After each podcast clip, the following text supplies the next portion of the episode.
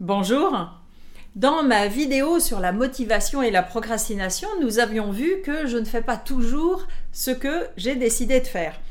Maintenant, il s'agit du cas inverse. Pourquoi je fais parfois ce que je ne veux pas? C'est le sujet délicat de la tentation et donc de ce moment crucial de la prise de décision dans l'instant. Quelques cas classiques. Malgré toutes mes bonnes intentions, je renonce à mon planning et à ce dossier ennuyeux que j'avais pourtant bien noté de faire ce matin. Ou bien je me mets en colère alors que je voulais rester calme et détaché dans cette discussion difficile. Ou encore plus classique, je fume ou je mange du chocolat alors que j'avais décidé d'arrêter. D'autant qu'il y a un effet vicieux bien connu avec les addictions par exemple pour les gens qui veulent arrêter de fumer. Une fois que j'ai succombé, je culpabilise, je stresse, je me dis à quoi bon et je reprends une autre cigarette.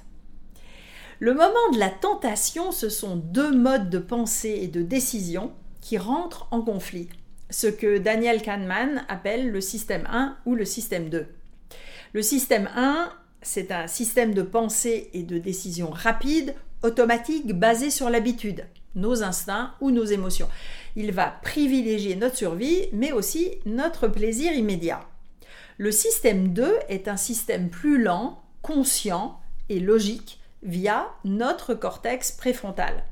La prise de décision est raisonnée, délibérée, mais ce système a un coût énergétique élevé. Le premier problème, c'est que la prise de décision basée sur l'habitude va plus vite notre cortex. Donc on a déjà mangé le chocolat quand on se rappelle notre objectif d'alimentation équilibrée et nos bonnes résolutions de début d'année. Alors comment arrêter ces habitudes, ces décisions automatiques? Il y a deux grandes stratégies pour développer la maîtrise de nous-mêmes. D'abord, se connaître soi-même et identifier nos tentations.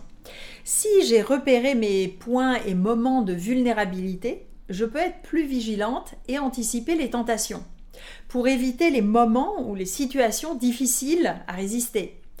Ou me mettre des contraintes matérielles pour empêcher de succomber, ne plus acheter de chocolat, revenir à un budget en argent liquide si je veux faire des courses. Et aussi pour comprendre les besoins derrière ces tentations. Est-ce que vous vous ennuyez? Est-ce que c'est quand vous êtes anxieux, quand vous vous sentez seul? Comment pourriez-vous répondre d'une manière différente à ce besoin de stimulation, de calme ou d'interaction? Et être plus en ligne avec votre objectif.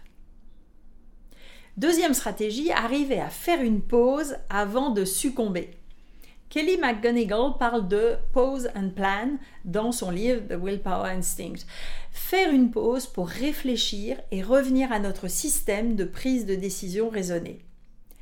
Il y a trois grands outils pour freiner nos réactions automatiques et gagner ces quelques millisecondes qui nous aident à reprendre le contrôle la respiration, prendre une grande inspiration profonde et les techniques associées à la respiration comme la cohérence cardiaque par exemple.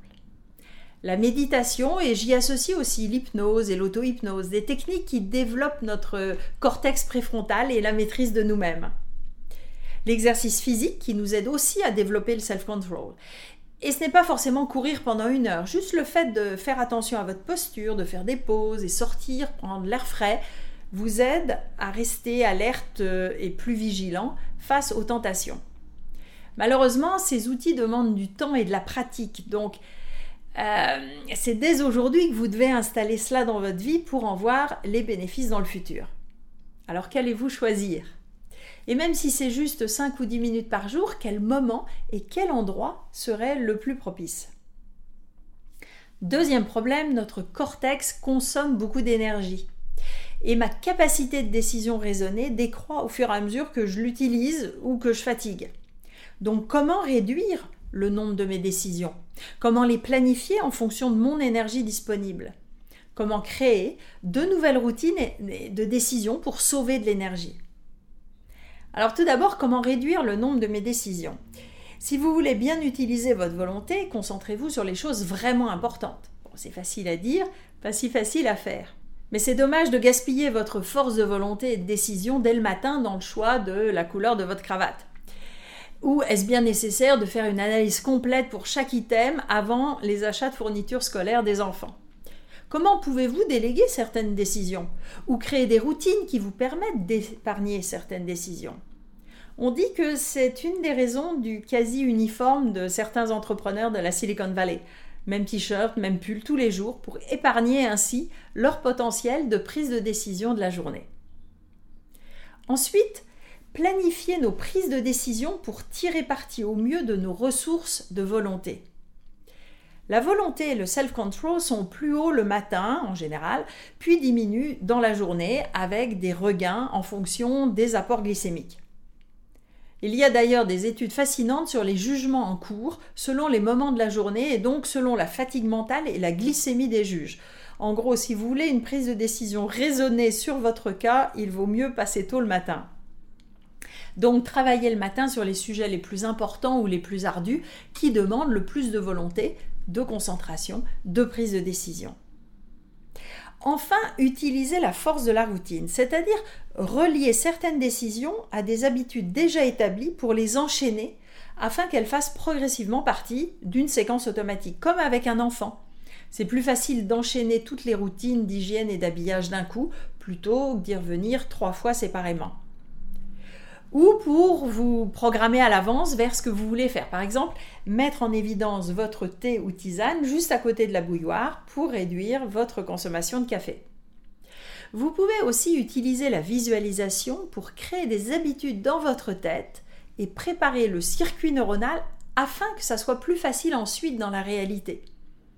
Visualisez le chocolat, le humer mentalement, puis l'éloigner de vous. Une fois que vous avez bien travaillé en visualisation, vous pouvez passer en réel et entraîner votre volonté, aller au rayon chocolat de votre supermarché et résister. Si vous ne vous sentez pas très sûr de vous, emmenez un ami qui aura pour mission de surveiller l'opération. Je sais que dans une vidéo, ça semble facile de faire la liste des outils pour devenir un maître euh, du self-control c'est difficile de résister à nos tentations favorites dans l'instant et dans la durée. C'est compliqué de changer certaines habitudes, ça prend du temps. Et c'est pourquoi le coaching peut vous aider dans vos projets. Si ces sujets de psychologie appliquée vous intéressent, abonnez-vous maintenant à ma chaîne en activant les notifications pour être prévenu des prochaines vidéos. Et vous pouvez vous inscrire également à ma lettre d'inspiration mensuelle avec le lien ci-dessous. À bientôt!